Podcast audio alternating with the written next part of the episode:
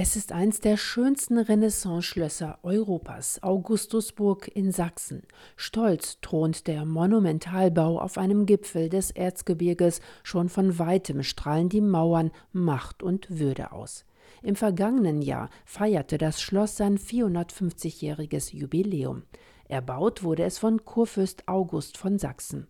Als protestantischer Herrscher beeinflusste August über seine Landesgrenzen hinweg die deutsche Politik. Im Jubiläumsjahr wurde ihm auf seinem Schloss eine Sonderausstellung gewidmet.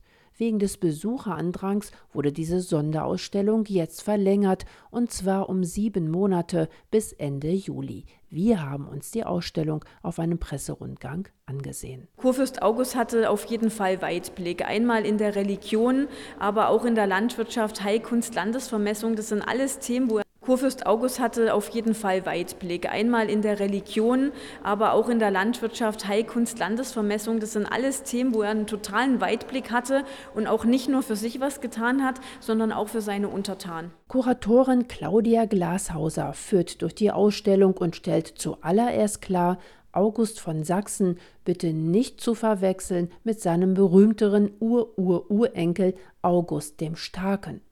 Kurfürst August von Sachsen, er war wissenschaftlich versiert, beschäftigte sich mit Landvermessung, Agrarwirtschaft und Architektur und zeichnete die Entwürfe für sein Jagdschloss selbst. Die Ausstellung zeigt seine handschriftlichen Notizen. Auch die Religion spielte für den Landesherrn und seine Gemahlin Kurfürstin Anna eine wesentliche Rolle. Beide waren überzeugte Protestanten. So ließ August auf Schloss Augustusburg eine der ersten evangelischen Kirchenneubauten errichten. Das Altarbild, gefertigt von Lukas Kranach dem Jüngeren, zeigt den Kurfürsten gemeinsam mit seiner Ehefrau im Kreis der 15 Kinder am Fuße des Kreuzes Jesu. In der Ausstellung wird das berühmte Gemälde auf einem interaktiven Bildschirm dargestellt. Man hat hier mal die Möglichkeit, sich das Altargemälde mal etwas näher anzuschauen. Sie können hier drauf touchen. Wir haben einzelne Elemente, die können bedient werden. Die werden dann vergrößert. Das sieht man so in der Kirche, glaube ich, gar nicht so gut. Man sieht die Kreuze, die die verstorbenen Kinder um den Hals tragen. Und man sieht auch den Hintergrund, was ist auf dem Altargemälde eigentlich noch so dargestellt. Allerdings auch der Frieden zwischen Katholiken und Protestanten lag Kurfürst August am Herzen, nicht zuletzt wegen seiner Freundschaft mit dem deutschen katholischen Kaiser Maximilian. Die Ausstellung zeigt ein Porträt des Kaisers, der Künstler unbekannt.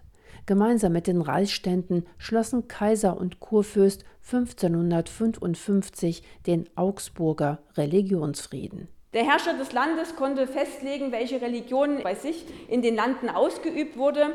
Es ging um ein friedliches Beisammensein. Doch in der Ausstellung geht es nicht nur um Macht und Politik. In 13 Themenräumen lädt das Schloss ein auf eine Zeitreise in die Renaissance.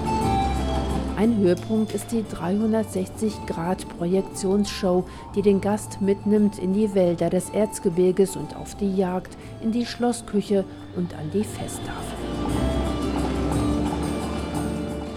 Auch wartet die Ausstellung auf mit aufwendig rekonstruierten Gewändern und mit Einblicken in die Tafelkultur der Renaissance. Kuratorin Glashauser. Über einen QR-Code können Sie sich auch alte Rezepte downloaden, können die zu Hause nachkochen und wunderschön finde ich das Tranchierbesteck, was Sie hier sehen. Das ist eine Leihgabe der Staatlichen Kunstsammlung in Dresden, ein Original, was damals durchaus Verwendung fand. Doch das kurfürstliche Ehepaar scheute auch körperliche Arbeit nicht und legte im Garten selbst Hand an. In einer Vitrine sind Original-Gartengeräte aus dem Besitz der Kurfürstenfamilie zu sehen. Das Paar interessierte sich für Gartenbau und Heilkunst. Um Obstsorten heimisch zu machen, verteilte August August auf seinen Reisen Obstkerne und Anna beschäftigte sich mit Arzneiherstellung.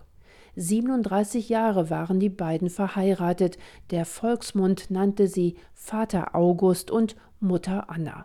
Bei aller Strenge, die sie auch walten ließen, die Beinamen haben sie sich verdient, ist Kuratorin Claudia Glashauser überzeugt. Anna ist ja auch wirklich zu der Bevölkerung hin. Sie hat auch Hebammenunterricht vorangetrieben. Sie hat Arznei an die Bevölkerung gegeben.